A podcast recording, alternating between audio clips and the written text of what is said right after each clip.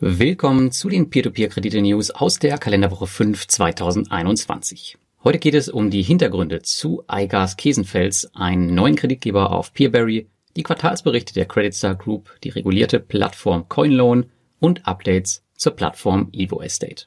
Und wieder möchte ich euch in extremer Kürze fünf Peer-to-Peer-News auf YouTube, dem Podcast und dem Blog einreichen, damit ihr auf dem aktuellsten Stand seid. Ganz schnell und ganz kurz unter dem Motto 5 News in 5 Minuten. Und nun viel Spaß mit den News der letzten Woche auf passives Einkommen mit Peer-to-Peer. -Peer. Bei mir auf dem Kanal geht es um die praktische Anwendung des Investments in Peer-to-Peer-Kredite. Und damit kommen wir zur ersten News.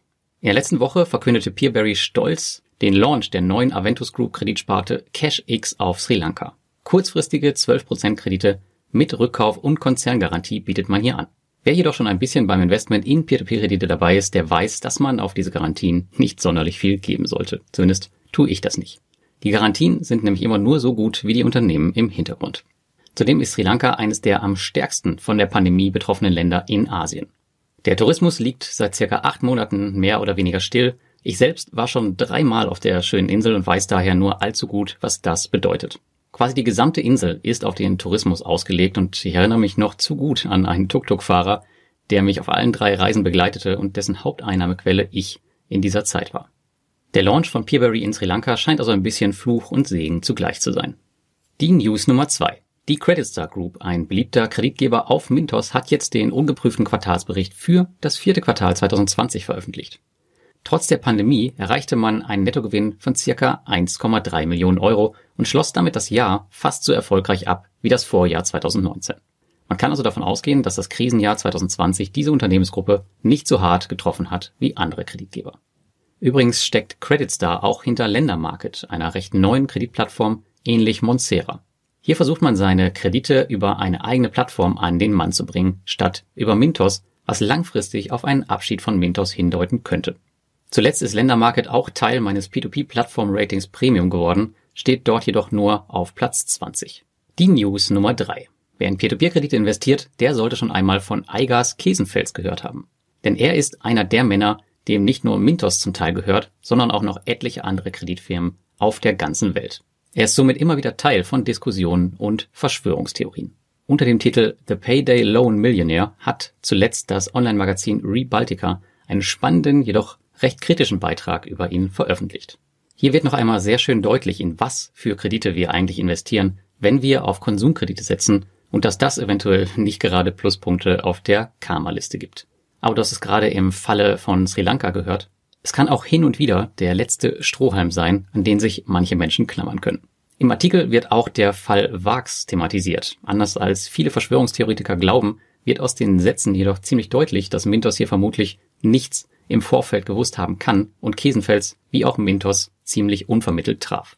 Also nehmt euch mal eine halbe Stunde Zeit für diesen Artikel. Auch wenn er auf Englisch ist, könnt ihr auch übersetzen, aber das ist wirklich sehr, sehr lesenswert. Der Beitrag ist nochmal im Artikel verlinkt. Kommen wir damit zur vierten News. Wenn ihr mich auf meinen Kanälen verfolgt, dann wisst ihr, dass ich auch ein großer Fan von Kryptowährungen bin und so auch vom Kryptolending. Da ich mich in diesem Bereich aber weit weniger sicher fühle wie bei den klassischen Peer-to-Peer-Krediten, baue ich mein Portfolio hier nur sehr vorsichtig und mit Bedacht aus. Seit 2019 bin ich mittlerweile dabei, allerdings nur auf lediglich drei Plattformen. Seit einiger Zeit schon habe ich nun die estnische Plattform CoinLoan als Kandidat zur Portfolioerweiterung auf dem Schirm. Großer Vorteil ist hier, dass sich die Plattform extrem regulierungsfreundlich aufgestellt hat. Beispielsweise ist sie die einzige Crypto-Lending-Plattform, die von der Estonian Financial Intelligence Unit reguliert ist. Auch die Peer-to-Peer-Plattform Monsera hat hier eine Lizenz. Neben dieser gibt es aber auch noch etliche weitere Lizenzen im Fundus von CoinLoan und macht sie zu einem aussichtsreichen Kandidaten für mein Portfolio in der Zukunft. Und kommen wir zur letzten News. Die Immobilienplattform Evo Estate hat in der letzten Woche einen Relaunch hingelegt. Neben einem neuen Interface, an das man sich definitiv erst gewöhnen muss, gab es leider auch etwas unschöne Entwicklungen. Beispielsweise bezahlt man nun 2% Gebühren für den Verkauf seiner Kreditanteile auf dem Zweitmarkt. Zugegebenermaßen ist eine Gebühr für den Verkäufer jedoch gelebte Praxis in der Branche. Was jedoch viele Kleinanleger schmerzen wird, das ist die Anhebung des Mindestinvestments von 50 auf 100 Euro. Auch beim Autoinvest gab es Änderungen aus regulatorischen Gründen, schreibt man im Investoren-Newsletter. Beispielsweise konnte man vorher den sogenannten Skin in the Game Projekten folgen, also nur in Projekte investieren, wo auch die Evo Estate Gründer investiert sind. Diese Funktion wurde jetzt jedoch leider entfernt. Zudem verließen ganze sechs Projektanbahner das Portfolio aus verschiedenen Gründen, unter ihnen auch die deutsche Plattform Bergfürst. Das waren auch schon die kurzen News für diese Woche. Hinterlasse mir gerne einen Kommentar mit deinem Feedback auf dem Blog oder dem YouTube-Kanal und wenn du den Inhalt wertvoll findest, dann teile ihn gern. Vielen Dank und bis zum nächsten Mal.